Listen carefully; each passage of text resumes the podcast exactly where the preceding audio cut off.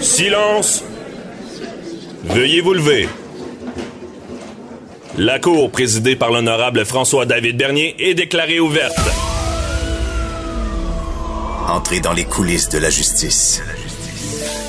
Écoutez, vous serez pas jugé. Ils appellent à la barre les acteurs de l'actualité. Oui, votre honneur. Avec François-David Bernier. Avec François-David Bernier. Avocat à la barre. Cube Radio. Bonjour, bienvenue à l'émission Avocat à la barre. Évidemment, ce week-end, euh, principal sujet à l'émission, le coronavirus, euh, la COVID-19 sur tous ses aspects, travail, économie, euh, santé. Donc aujourd'hui, euh, samedi, là, on va parler avec Alain Laforêt, journaliste TVA, qui nous parle des coulisses de la politique, comment on perçoit ça. Gabriel Lafrenière qui nous parle des aînés, comment ça va peut les impacter, le danger. Mais Jean-Paul Boilly, euh, l'état d'urgence sanitaire. Et euh, on parle aussi, par contre, aujourd'hui d'Éric Salvaille en fin d'émission avec Maître Jean-Pierre Rancourt. On fait un autre sujet, ça fait un peu de bien parce que c'est sûr que le coronavirus euh, monopolise l'actualité. On le comprend bien. Votre émission commence maintenant.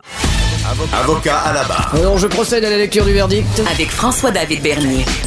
Les meilleures plaidoiries que vous entendrez. Cube Radio. Le sujet de l'heure, COVID-19, euh, jeudi dernier, parce que c'est là que ça brassait le plus. euh, J'ai voulu parler à Alain Laforêt, que tout le monde connaît, journaliste à TVA, qui, qui suit ça de proche, qui nous rapporte ce qui se passe, surtout avec le politique. Donc, on écoute l'entrevue. Bonjour Alain Laforêt. Bonjour. Euh, merci d'être avec nous. Euh, donc, euh, c'est vraiment parce que vous êtes sur le terrain, on voit ça, vous faites vos reportages.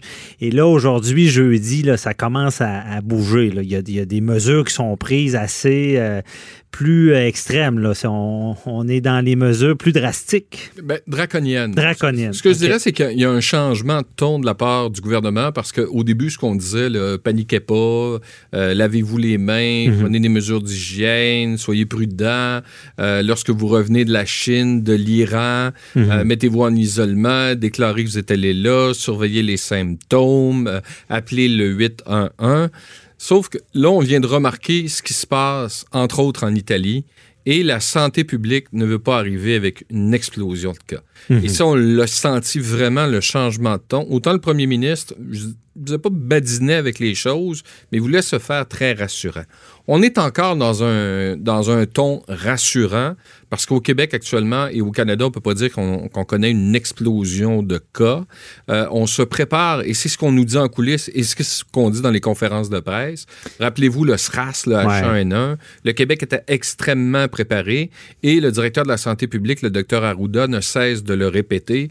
On nous a souvent reproché d'être trop près et là, ce qu'on fait, c'est qu'on se prépare beaucoup justement pour évi- éviter cette explosion de cas. Ouais. Là où il y a un problème, puis ce qu'on entend, puis qu'on parle pas toujours, c'est là où ça devient intéressant, Dans les coulisses. c'est dans le réseau de la santé. Euh, parce qu'il y a des gens qui communiquent avec nous, qui nous disent actuellement, on a un peu de difficulté parce que les gens arrivent. Mhm. Bon, vous avez quelqu'un qui a de la fièvre, qui est en sueur et qui a tous les symptômes. Qu'est-ce que vous faites avec? Où vous le placez? Il va se retrouver, lui, euh, puis c'est pas pour faire paniquer les Quelles gens. mesures? ouais. Quelles mesures on prend? Donc, le réseau de la santé, oui, effectivement, on a ouvert trois centres.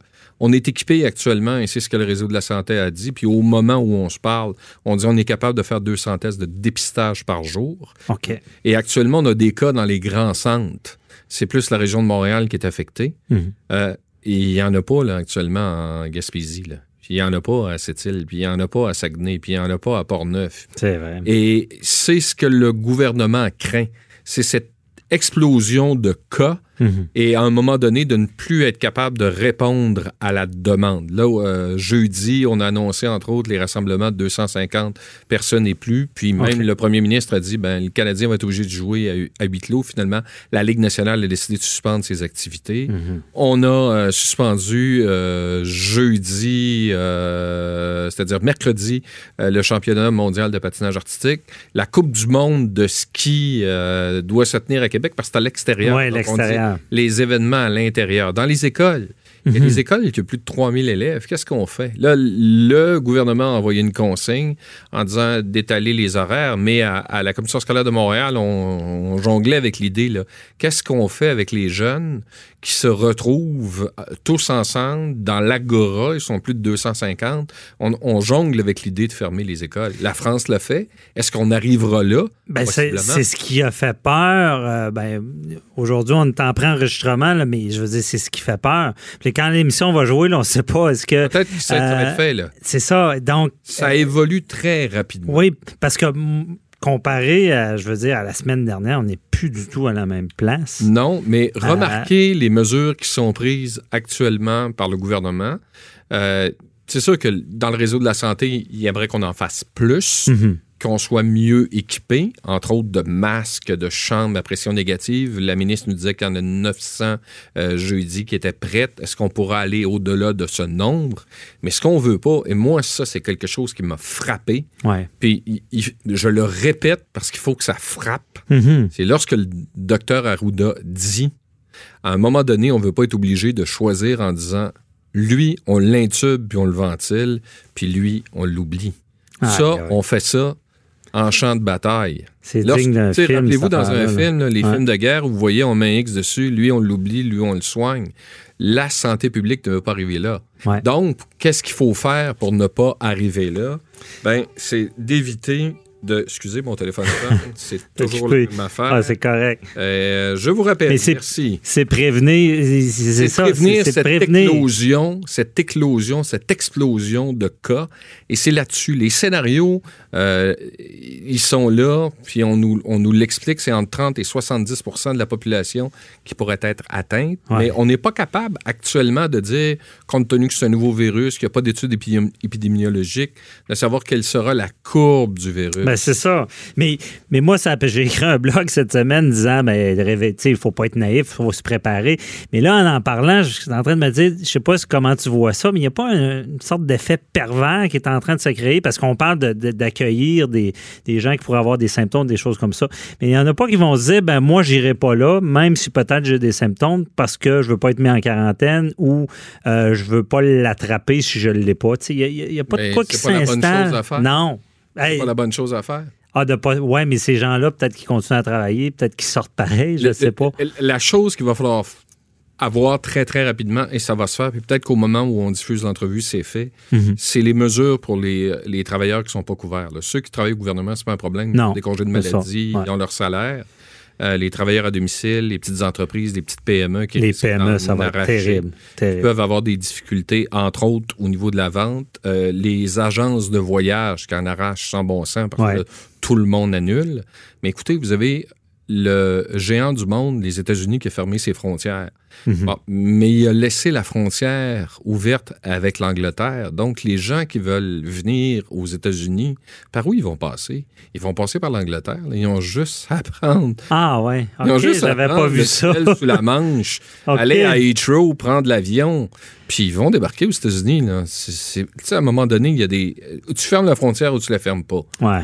Est-ce que ça va arriver d'ici une semaine, d'ici deux semaines? Parce que le gouvernement du Québec, entre autres, si on parle de coulisses, a les possibilités, en vertu de la loi, de déclarer des zones où on dit non, ça, c'est des zones confinées, des zones fermées. On peut fermer des villes, on peut fermer Ouais. des régions, on peut fermer des écoles. L'état d'urgence sanitaire n'est pas encore prononcé, mais ça pas de- pourrait, en vertu de la loi. Ouais. Attention, il ne faut pas paniquer. Non, Dans le fond, ça. le message que le gouvernement envoie et tente de passer, puis je- moi, j'ai trouvé que la conférence de presse de jeudi, elle a été bien faite pour ça. Mhm. C'est qu'on dit aux gens, ne prenez pas ça à la légère. Ne Et- paniquez pas, mais, Mais ne, prenez pas ça à la, légère. à la légère. Et ne regardez pas votre REER. OK, ouais, les REER, euh, c'est ça parce que ça, ça, ça va Ah non, pas bien. là. les fonds de Ah. pension, là, tout le monde. Ah non, Ben, c'est ceux, ceux qui ont le REGOP, c'est pas un problème, là, le Ouais. ou qui ont des fonds de pension d'entreprise qui sont euh, à prestations euh, déterminées, il n'y a pas de problème. Mais ceux qui sont à la bourse actuellement, allez pas. Ah non, non, non, c'est inquiétant. Mais des pandémies, on le savait qu'il y en aurait une à un moment donné. Ça fait Ça des années que l'Organisation mondiale de la santé, depuis la grippe Ouais. de 1918, puis on croyait que le H1N1, c'était ça. On croyait que le SRAS, c'était Mhm. ça. On l'a Est-ce que le évité. COVID-19, c'est ça? Euh, actuellement, en Europe, ça frappe fort. Ça frappe fort en Chine. Est-ce que ça va devenir mondial? On dit oui. Pourquoi Pourquoi? Pourquoi on le déclare pandémie? Parce qu'il n'y a pas de médicaments. Ouais, parce qu'il de n'y a pas de vaccin. Et le vaccin ne viendra pas avant 12 mois encore. Hmm. Les médicaments, il y en a qui sont testés actuellement. Est-ce qu'ils seront efficaces dans 6 mois, dans 8 mois, dans 3 mois? On ne peut pas le savoir. Donc, C'est vraiment l'incertitude. euh, Mais c'est là. populations vulnérables. Ouais. Si vous ne faites pas de diabète, Mhm. si vous n'avez pas de problème de tension, si vous ne faites pas d'as, si vous n'avez pas de problème respiratoire, si vous êtes en bonne santé, ben, à 80% vous allez guérir. Mhm. Le problème, c'est que si vous avez un de ces facteurs-là, vous êtes plus à risque. Et si surtout vous êtes une personne âgée, ben là, c'est risqué. Si vous avez des personnes âgées dans votre entourage, puis vous avez, Mhm. Faites le, rhume- attention, vous avez ouais. le rhume, restez donc chez vous. Ah non, il faut vraiment faire attention. Mais là, en même temps, de ne pas tomber dans la peur. Si les écoles ferment, je sais, ça, va être terrible. là, les parents qui veulent aller travailler, je- je- c'est c'est quand même inquiétant. Mais je ne sais pas, avec ton expérience, as-tu déjà vu ça? Ben, moi, je me souviens du SRAS, à un moment donné, où Ouais. il y avait eu euh, une espèce de... Mais on n'avait pas fermé les frontières. Non, mais on s'en venait vers ça. Rappelez-vous, euh, entre autres, dans la région de Winnipeg, il y avait beaucoup de cas. Le H1N1 aussi. Mhm. Il y avait eu une certaine effervescence, Ouais. mais tu n'avais pas autant de cas. Le Il y avait un vaccin aussi. Il y avait un vaccin. Ouais. Là, il n'y a rien.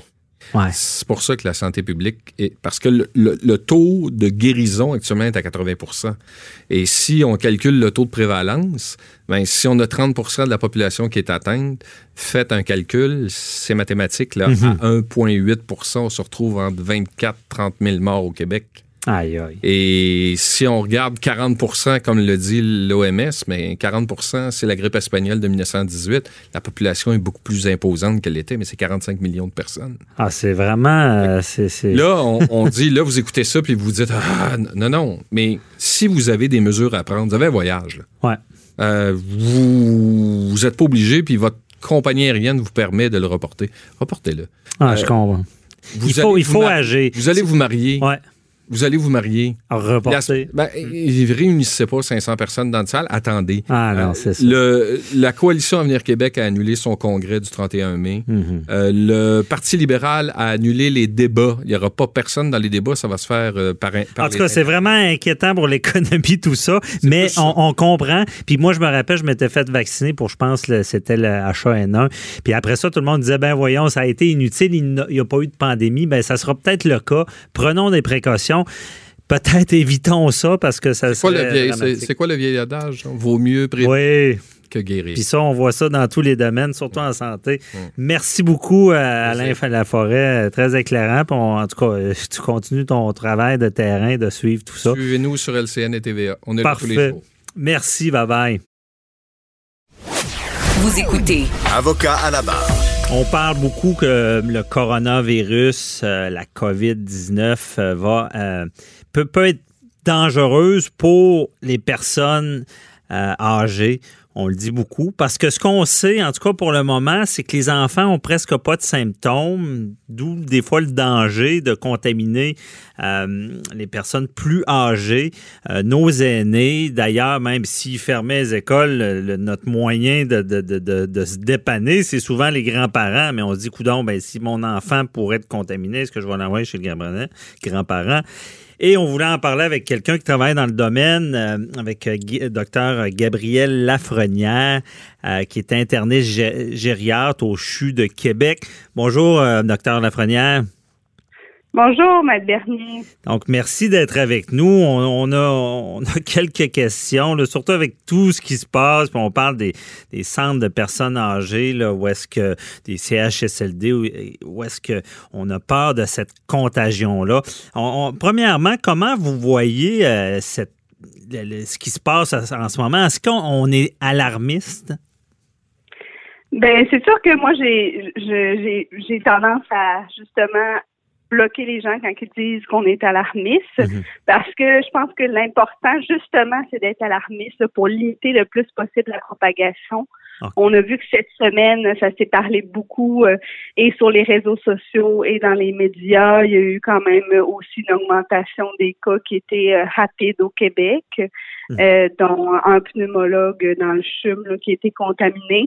Donc, je pense que oui, l'important, c'est quand même de alarmer la population que c'est une infection là, qui euh, se transmet facilement et qui peut facilement là, saturer nos, nos réseaux de santé. Là. C'est ça la, crainte, parce que c'est ce qu'on on en parle souvent, mais euh, vous, avez peur de ça dans, le domaine. C'est comme il s'est passé euh, en Italie, où est-ce qu'on on doit choisir qui a le droit à un respirateur ou pas, qui on soigne euh, digne d'une guerre. C'est ce que vous craignez le plus, c'est l'embourbement. Exactement, parce que juste euh, au niveau de l'influenza cette année et les autres années, c'est le même à chaque année. Nous, particulièrement en gériatrie, ben on est quand même facile, on est débordé euh, par, par ce, genre d'infection-là. Puis la plupart des personnes âgées qui contractent l'influenza et qui se rendent à, à l'urgence euh, pour des complications d'influenza doivent être hospitalisées. Hmm. Et puis, euh, rapidement, le système devient saturé. Là. Donc, ah, c'est pas toutes les personnes qui contractent l'influenza qui ont besoin d'être hospitalisées, mais la population vulnérable qu'on voit, nous, en gériatrie, euh, qui se présente avec des complications de virus contractés, mais doit rapidement, souvent, être hospitalisé et ce pour plusieurs jours. Donc, mhm. c'est sûr que si on se donne, par exemple, un échéancier de six mois. Donc, mettons qu'on avait 1000 euh, cas de coronavirus au Québec. Donc, euh, si on avait 10, 10 euh, à 15 qui sont hospitalisés, donc environ 100 à 150 cas. Mhm. Si on prend qu'environ 1% en décès, donc 10, 15 cas. Donc, ça, c'est un scénario qui est quand même gérable pour le système de santé. Mais si on fait pas attention, puis qu'il y a la propagation, puis qu'on se ramasse avec 100 000 cas, euh, on sait quand même que la majorité des cas va être asymptomatique ou avec des symptômes bénins. Mhm. Mais si on se ramasse quand même avec 100 000 cas, ça veut dire 10 000 à 15 000 hospitalisations au Québec et 1000 décès. Donc ça, c'est une pression qui est beaucoup plus grande sur le système de santé. Donc, c'est sûr que les hôpitaux pourront pas fournir à cette demande-là. Et c'est ce qui est le plus euh, le plus euh, dangereux. Là, OK, je comprends. Et aussi, euh, les, les euh, personnes, nos aînés, sont euh, les plus vulnérables. C'est ce qu'on comprend avec ce virus-là. Là.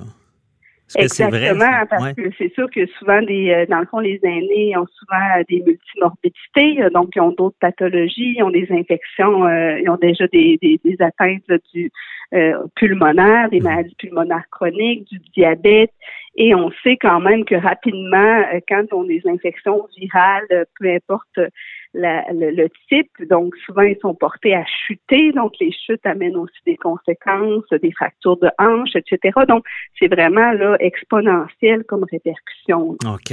Et euh, parce que bon, on sait que vous soignez en gériatrie, vous soignez les, personnes plus âgées et c'est une spécialité. Euh, on sait ce qui se passe avec les CHSLD. Malheureusement, on n'a pas toujours les ressources nécessaires, bon, que ce soit dans, tous les domaines. Euh, est-ce que vous craignez ça un peu, euh, qu'il y ait un premier cas dans, un centre de personnes âgées et là, le, manque de ressources, on n'est pas à désinfecter, prendre les mesures nécessaires et que ça, que ça se propage? C'est sûr que dans le fond, on sait que dans les CHSLD, quand il y a une infection, malgré les mesures de prévention mises en place, euh, malheureusement, comme c'est le cas de la gastroentérite, euh, c'est le cas de l'influenza, donc ça, ça, se met rapidement là, à se propager là, à une grande proportion de résidents des CHSLD. Mhm. On sait quand même que le, le COVID-19 est un agent infectieux qui se propage là, rapidement, euh, autant là, via les contacts que directs, indirects, que les sécrétions respiratoires. Mhm. Donc oui, c'est sûr qu'il n'y a pas encore de directives claires pour les CHSLD à savoir comment ils vont tester, comment ils vont dépister. Le système de santé est quand même un peu en attente de directives encore. Oui, il y a eu des directives globales qui ont été émises par le gouvernement, mais le système de santé de savoir où tester, comment tester, euh, quelles cliniques, quels hôpitaux vont être désignés, la manière de faire. Donc, c'est sûr qu'en CHSLD, donc il ne faudra pas se mettre à à sortir tout le monde qui a des symptômes pour aller les tester à l'urgence. C'est ce qu'on craint le plus parce que là, la contamination va être, va être exponentielle et on va, on va mettre à risque d'autres personnes à l'urgence. OK, c'est ça. il faut mettre en place peut-être des systèmes de dépistage euh, directement dans les CHSLD. Locaux, là, puis dans le fond, de, de contraindre les personnes sur place qui sont qui sont infectées.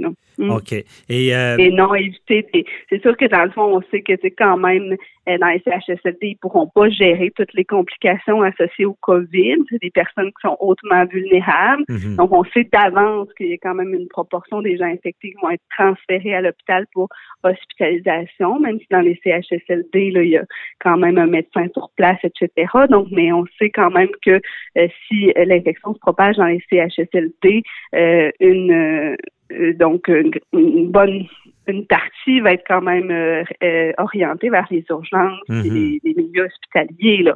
Donc, euh, c'est sûr qu'une infection qui va dans les CHSLD va quand même amener beaucoup de répercussions puis de pression sur notre système de santé hospitalier. Et est-ce que dans, dans, dans, dans un, un scénario le plus grave, on pourrait être obligé de, de faire comme l'Italie, de choisir les gens qui vont aller à l'hôpital?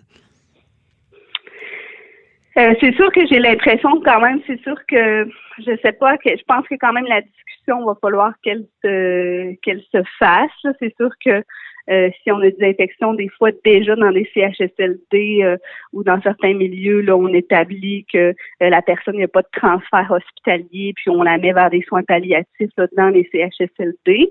Donc ça, je pense si jamais ça devient comme exponentiel le nombre de cas, je pense que oui, c'est des discussions qu'il faudra avoir là, qui que est-ce que le patient on aurait tendance à le transférer vers des vers des milieux hospitaliers ou plutôt à le traiter sur place et euh, peut-être s'il y a des complications, le plus à l'orienter vers des soins de confort?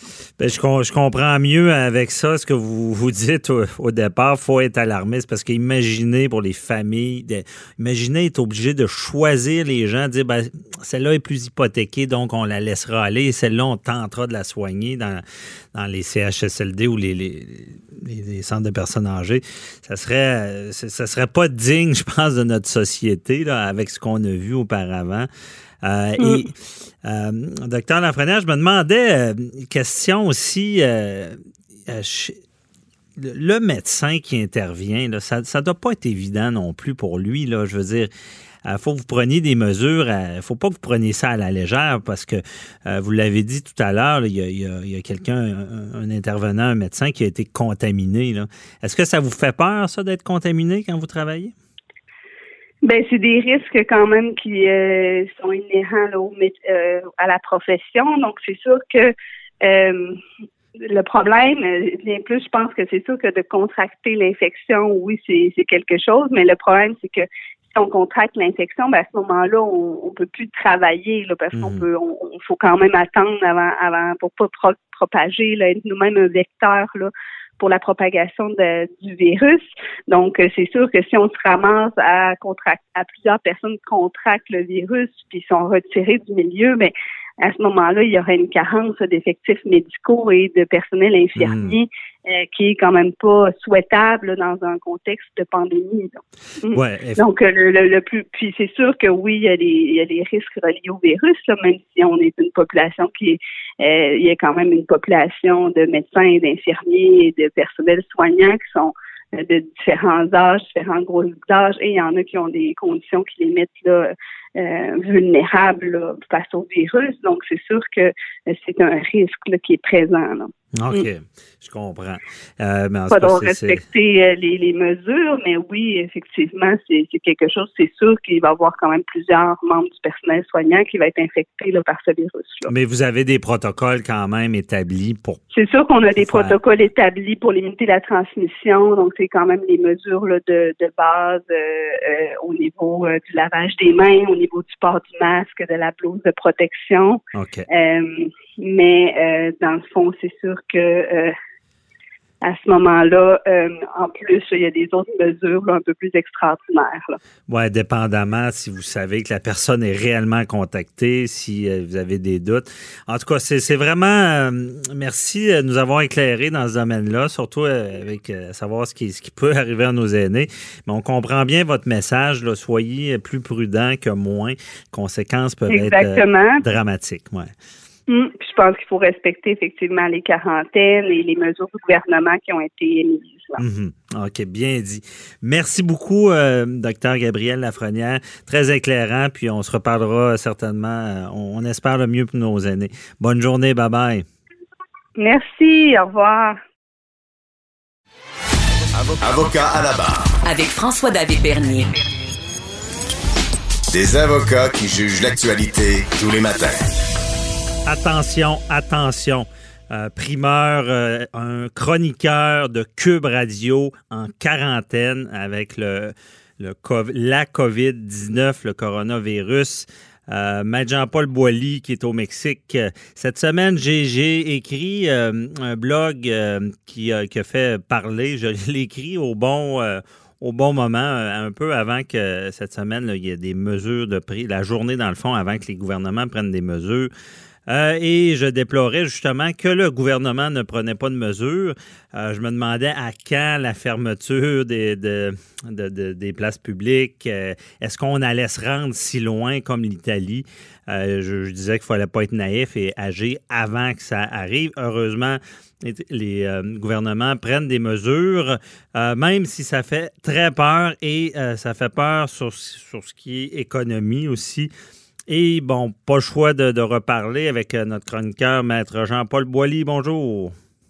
Oui, bon matin. Effectivement, euh, ben, je ne sais pas si je suis le premier, mais je vais être un des premiers sûrement, parce que je suis encore au Mexique et je dois rentrer euh, ce week-end à la maison. Mhm. Et comme le premier ministre Legault a demandé aux gens qui sont à l'étranger de, de, faire une quarantaine volontaire, ben, je pense qu'il faut, il faut donner l'exemple. Allez-vous le faire, Matt Boily, pour de vrai? Ben, oui, ben oui, ben oui, je pense que oui, parce que, écoutez, là, il y, a des, précautions qu'on doit prendre. Là, on voit les écoles fermes, les, les, jeux de hockey sont, sont cancellés, le, le, le, NBA a cancellé pour l'instant les, matchs également. Euh, on a vu le centre Vidéotron à Québec. Bon, euh, tout le monde semble converger vers ça. Mais Mme Boily, euh, je sais que vous avez un procès. Pensez-vous que ça, pouvez carrément remettre un procès parce ah, que. écoutez, écoutez, il y a une, question de santé publique, là. On, ne joue pas avec ça, là. Je pense pas que. Je, suis qui, moi, pour dire, ben non, moi, je serai pas en quarantaine. Alors, euh, je pense que ce que le premier ministre a demandé, c'est que on a une obligation, à tout le moins, euh, peut-être pas légale, mais à tout le moins morale, euh, de, parce que là, il n'y a pas personne. On va parler des lois. Vous avez fait votre blog cette semaine là-dessus. Là. Il y a des lois qui sont qui peuvent être mises en vigueur. On peut forcer les gens à la frontière euh, de, de, qui rentrent au pays d'être mis en quarantaine. Donc, on ne le fait pas pour l'instant, mais on demande aux gens de le faire. Mais c'est une recommandation. Est-ce que, euh, parce que, bon, il y a une audience, la justice, est-ce qu'un juge pourrait dire, ben écoutez, moi, c'est une recommandation, il y, a, un procès prévu, puis ça va avoir lieu? Oui, oui, tout à fait. Et à ce moment-là. Mais ben, là, il me semble, il paraît très mal, pas mal. Ben, ben, si un juge ne respecte pas les recommandations de. Ben, je pense que c'est. Écoutez, c'est pas moi qui va décider. Moi, je ne mhm. porterai pas l'odieux de, de, de, de, ne, pas, euh, ne pas exécuter une recommandation qui est faite par un, un, politicien, qui est le premier politicien au Québec, là, le premier ministre. Euh, moi, je ne porterai pas ce odieux-là. Alors, c'est certain que je vais faire une demande à la Cour et c'est certain que je suis à peu près certain que la Cour va l'accueillir. Maintenant, si la Cour m'obligeait de, de, me présenter, je vais me présenter. Ils prendront les moyens qu'ils veulent. Mais je pense pas que on n'est on est pas on n'est pas au-dessus des lois au Québec.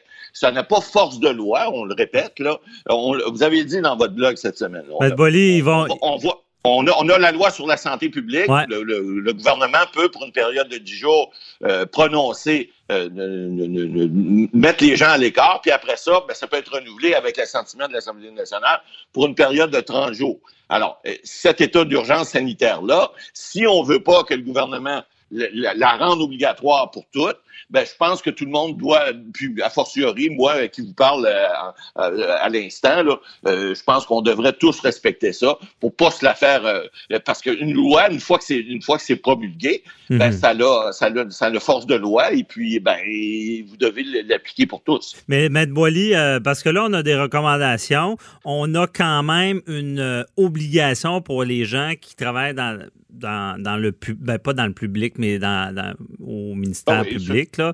Euh, légalement, le, légalement, c'est ça.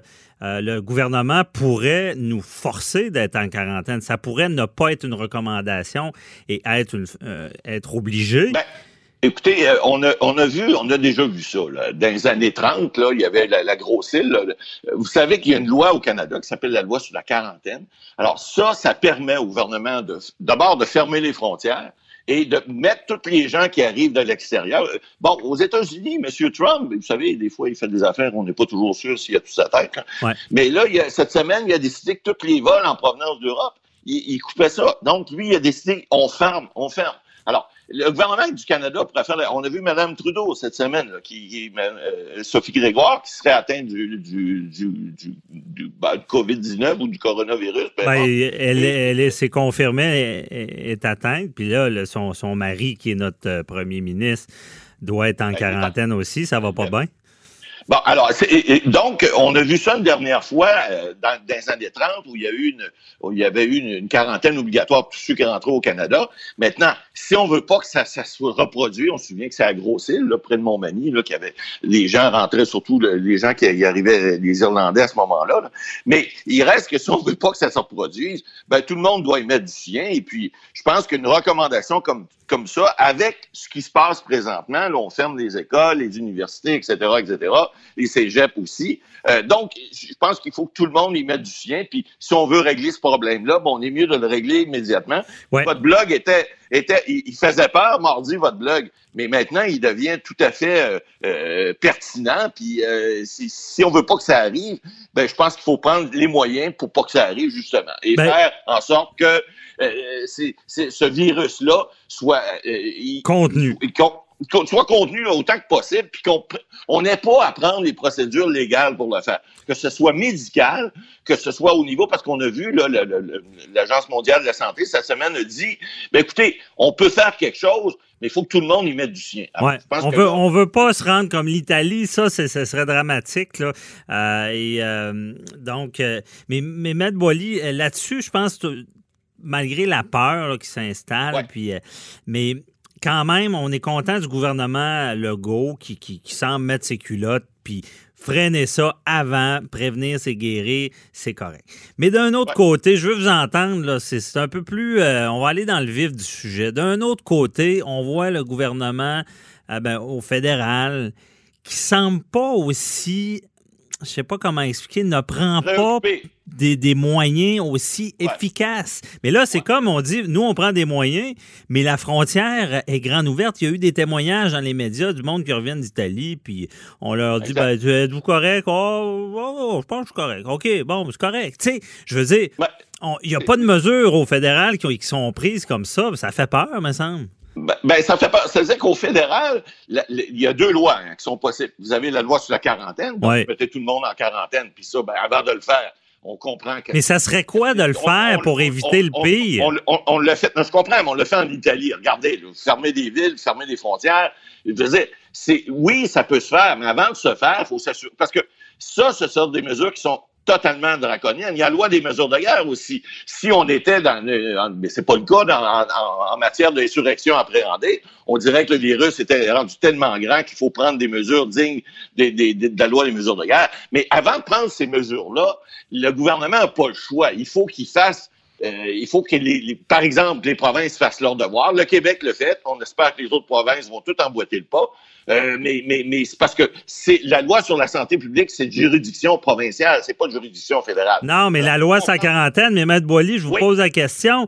Euh, on a nos voisins, Trump, qui, qui barrent les frontières aux, Européens. Je comprends que c'est drastique. On a des mesures ici. Les Québécois veulent prendre des mesures. Je vous pose deux questions. On peut chier vraiment à bonne foi des gens? Puis de l'autre côté, le gouvernement fédéral va-t-il attendre que Trump ferme la frontière entre le Canada et les États-Unis? Là, on mangerait une claque. Là, on mangerait une, claque. C'est une bonne question, mais écoutez, euh, tout est possible. Maintenant, est-ce qu'on doit le faire présentement? Est-ce que les États-Unis l'ont fait trop rapidement ou pas trop? C'est damn if you did, damn if you don't. Alors, c'est toujours la même chose. C'est qu'est-ce qu'on doit faire? À quel moment doit-on le faire? Moi, je pense que le Mais Maître Boily, je veux votre opinion. Il doit, il doit, se poser de sérieuses questions présentement.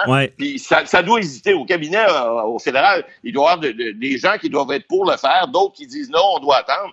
Mais c'est pas, c'est des décisions qui sont pas faciles à prendre. Mais je veux votre opinion. Là, on est en droit. Là. On sait bien que prévenir, euh, c'est guérir. Puis on. Puis comme en médecine, on le sait, quand, quand, quand le mal est fait, on ne revient pas en arrière. Sachant ça, est-ce que, est-ce que euh, fédéral dort au gaz? Ben, moi, je suis pas prêt à dire ça. Ils, ont, des responsabilités à prendre et ils vivront avec. Mais effectivement, c'est lorsque tu prends une décision comme ça, comme Trump a pris aux États-Unis, il y a des conséquences énormes. Est-ce qu'il faut, parce que là, on disait cette semaine, on fait peur au monde, on fait peur au monde. Là, on fait plus peur au monde. Si on prend cette décision-là, ça devient une, loi qui est applicable, puis là, ça devient applicable pour toutes.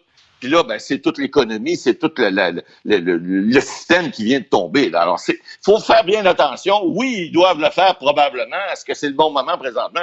Je suis pas médecin, je peux pas vous répondre. Maintenant, il y auront des décisions en droit à prendre, puis ça, ça va être, ça sera pas facile. C'est certain que ça va être des décisions qui vont être très difficiles à prendre.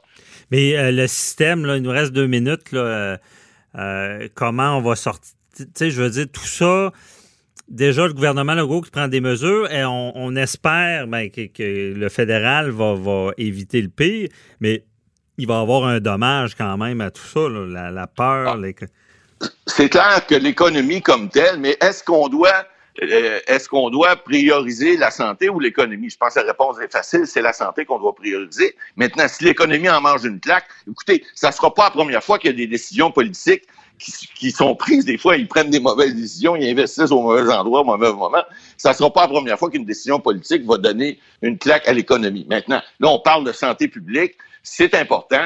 Le, provincial est responsable de ça. Le fédéral est responsable des frontières, effectivement. Est-ce qu'ils vont les fermer? C'est une décision qui n'est pas évidente à prendre, qui n'est pas facile. Ils auront peut-être l'odieux de le faire éventuellement. Mais encore là, au moment où on se parle, c'est pas fait. Souhaitons peut-être qu'ils n'auront pas à le faire. Souhaitons qu'ils n'auront pas à le faire, mais s'ils ont à le faire, souhaitons qu'ils le fassent parce qu'on veut pas que. Bon, on verra, parce que tout le monde dit, dit que dans, dans, dans deux semaines, peut-être la réalité va changer, qu'il y aura une contamination de personne à personne, parce qu'en ce moment, c'est seulement euh, des gens qui ont été identifiés qui reviennent de voyage. Euh, donc, euh, c'est. que ça ne soit pas le cas, puis moi, je vais rentrer en quarantaine en rentrant au pays. Bon, mais ben, merci, Beth Boily, d'être responsable comme ça. Donc, euh, de toute manière, on se reparle demain par téléphone de, pour un autre sujet. Bonne journée, bye bye. Avocat à la barre. Alors, je procède à la lecture du verdict. Avec François-David Bernier. Les meilleures plaidoiries que vous entendrez. Cube Radio. On sort un peu du coronavirus, là. effectivement, ça, monopolise l'actualité, mais cette semaine, euh, étape importante dans le dossier d'Éric Salvaille à la Cour. Euh, la couronne annonce qu'ils feront une contre-preuve. On parle de témoins, de contre-preuve. On sait que, bon, le, procès quand même d'Éric Salvaille, on, ne peut pas être devin, mais on pensait que ça avait quand même bien été pour Éric Salvaille. Et là, il y a une contre-preuve. Donc, les, cartes peuvent être mélangées. On fait le suivi euh, avec Maître Jean, Jean-Pierre Rancourt. Bonjour. Bonjour Labo. Merci d'être avec nous. On avait parlé euh, euh, l'autre semaine de, ce qui s'était passé au procès d'Éric Salvaille. Mais là, la couronne annonce une contre-preuve. Ça veut dire quoi, ça, exactement? Oui, absolument, parce qu'on sait que la, loi prévoit qu'un procès se tient habituellement en deux temps. La couronne fait sa preuve et doit euh, faire tout ce qu'ils ont l'intention de mettre en preuve, doit le faire en, preuve principale. Après ça, s'il y a une défense, comme dans le cas, il y a une défense, ça se termine là après la défense. Sauf si, par exemple, la couronne trouve que en défense, on a amené des éléments nouveaux qui, euh, euh, qui prend en surprise un peu la couronne. On ne savait pas qu'on était pour amener ça. C'est un fait nouveau, mhm. mais un fait nouveau qui n'est pas euh, concernant des faits collatéraux. C'est, directement relié à l'acte principal qui est l'agression sexuelle. Alors, c'est ça que la couronne va devoir prouver, parce que c'est pas automatique. Mhm. Même si la couronne demande une contre-preuve, il va falloir que le juge l'accepte. Et on parle de quatre témoins.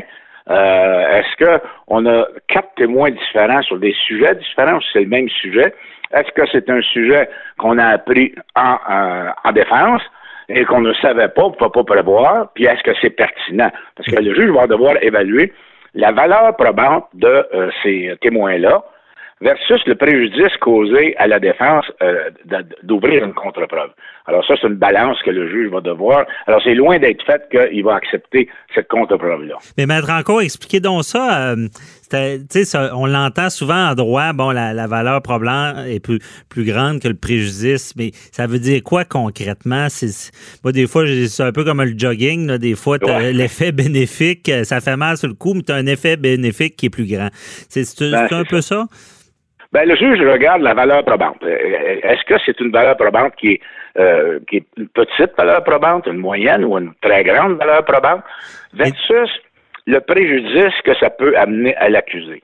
Alors, si, par exemple, le préjudice dépasse la valeur probante, Ça, c'est une question de balance, 50-50. Parce que valeur probante, on parle, dans le fond, la, la crédibilité de ce qu'on amène. C'est un peu ça, la valeur Exactement. probante? Exactement. Oui, la crédibilité et aussi le contenu de est-ce que c'est quelque chose qui est important ah. Euh, pour que le juge euh, le prenne en considération au niveau de des, éléments essentiels de l'agression sexuelle. OK. Dans le fond, il, faut que ça soit important.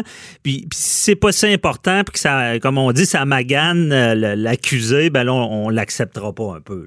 Ben, c'est possible que le juge dise, il y a certaines valeurs probantes, sauf que c'est un préjudice trop grand à l'accusé que d'amener ça en contre-preuve, je la rejette. Alors, c'est là la balance où le juge va devoir mettre ça d'un côté comme de l'autre. OK. Et là, c'est ça parce que euh, il y, a eu une audition, euh, mais, mais ils doivent, la couronne fait une demande, une requête. ils, doivent expliquer dans le fond d'avance où ils s'en vont avec leurs témoins. Là. Absolument. Puis la défense, euh, Maître Mascotte va s'objecter à ça, c'est sûr. Ouais, Et là, le juge va devoir décider. OK. Dans le fond, la, couronne va arriver avec des arguments, puis là, la défense va, vouloir contredire ça. Qu'est-ce qu'ils peuvent dire pour pas que ça, ça, ben, euh, que ça, soit au dossier ou qu'il soit entendu. Ils peuvent dire ça n'a pas ben, rapport, c'est pas nouveau. Ben, euh, ou, peut-être sur des faits collatéraux. si, hmm. euh, je donne un exemple, la couronne amène un témoin qui vient dire il était à l'Halloween, il disait qu'il n'était pas présent. Là. Hmm. Un témoin viendrait dire ben, il était à l'Halloween. Euh, ça, c'est pas directement relié à l'agression sexuelle. Ça serait pour contredire sa crédibilité sur le fait qu'il était là ou pas là. Est-ce que c'est une valeur probante? Est-ce que c'est quelque chose qui est important? Alors, la défense va dire, non, non, non, écoutez, ça, c'est un, c'est un fait collatéral. Ça n'a rien à voir avec l'agression sexuelle. C'est pour contredire l'accusé et c'est un préjudice qui n'a pas de bon sens pour nous autres. Alors, le juge va écouter ça. Mm-hmm. OK, c'est bon, on comprend. Et euh, bon, on va aller euh, sur ce qu'on entend là, vraiment, parce que là, bon, Eric Salvaire qui témoigne, qui dit, qui se sert de sa réputation un peu pour se défendre. On dit que ça ouvre la porte à la, preuve de, mauvaise réputation à la couronne. C'est quoi ça en réalité là? en réalité, c'est que la couronne n'a jamais le droit de faire une preuve de mauvaise réputation de l'accusé en preuve principale. Tant si longtemps que l'accusé n'ouvre pas cette porte-là. Alors, si l'accusé, par exemple, vient en boîte et dit, écoutez, moi, là, j'avais une réputation A1, euh, j'avais la meilleure réputation qu'il n'y a pas au monde, et, là, ça ouvre et on amène des témoins, ils viennent dire, ben non, il n'y a pas cette réputation-là. Au contraire, il y avait la réputation suivante. Alors, ça aussi, c'est un élément que le juge va devoir considérer. Mhm. Parce que est-ce que Salvaille a vraiment ouvert une preuve de euh, bonne réputation en disant que euh, ce qu'il faisait, dans le fond, c'était pas grave, c'était juste des jeux, des jeux. Il mettait le monde mal à l'aise, mais il n'a pas d'intention. Est-ce que c'est une preuve de bonne réputation? Pas certain. Le juge devra évaluer ça avant de permettre à la couronne de faire une preuve de mauvaise réputation. Mais il faut savoir qu'en droit, si l'accusé ouvre une preuve comme celle-là, il est sujet à ce qu'on l'attaque en contre-preuve. OK, je comprends. Puis moi, je l'avais entendu dire aussi que euh, il a dit à un moment donné, c'était subtil, les gens qui me connaissent savent que je ferais pas ça. Ça, c'est-tu un peu servir de sa réputation? Ben, d'une façon peut-être, oui, peut-être non. Euh, les gens qui me connaissent savent que je ne ferai pas une affaire de même. C'est pas de dire qu'il y a une bonne réputation, c'est de dire que les gens qui me connaissent savent bien que je ne ferai pas une affaire de même. Je suis pas le genre de faire ça. Euh, à ce moment-là, s'il amène, si la colonne amène un autre, euh, quelqu'un qui le connaît bien, qui vient dire, ben non, il a fait la même chose avec moi, puis il, faisait ça régulièrement, il sortait le pénis devant tout le monde, ben, peut-être que ça peut être mis en preuve en contre-preuve. OK. Et là, c'est ce qu'on va voir. Il pourrait y avoir des témoins qui viennent un peu défaire la, réputation d'Éric de, Salvaire par rapport à ses comportements. Là. Oui, absolument. Et venir euh, euh, jeter du, discrédit sur sa crédibilité. Euh, comme vous le disiez en entrée de jeu, euh, on semble avoir quand même euh, réussi. Euh, on sait juste, je vais décider, mais sa crédibilité était pas pire jusqu'à jusqu'à ce maintenant.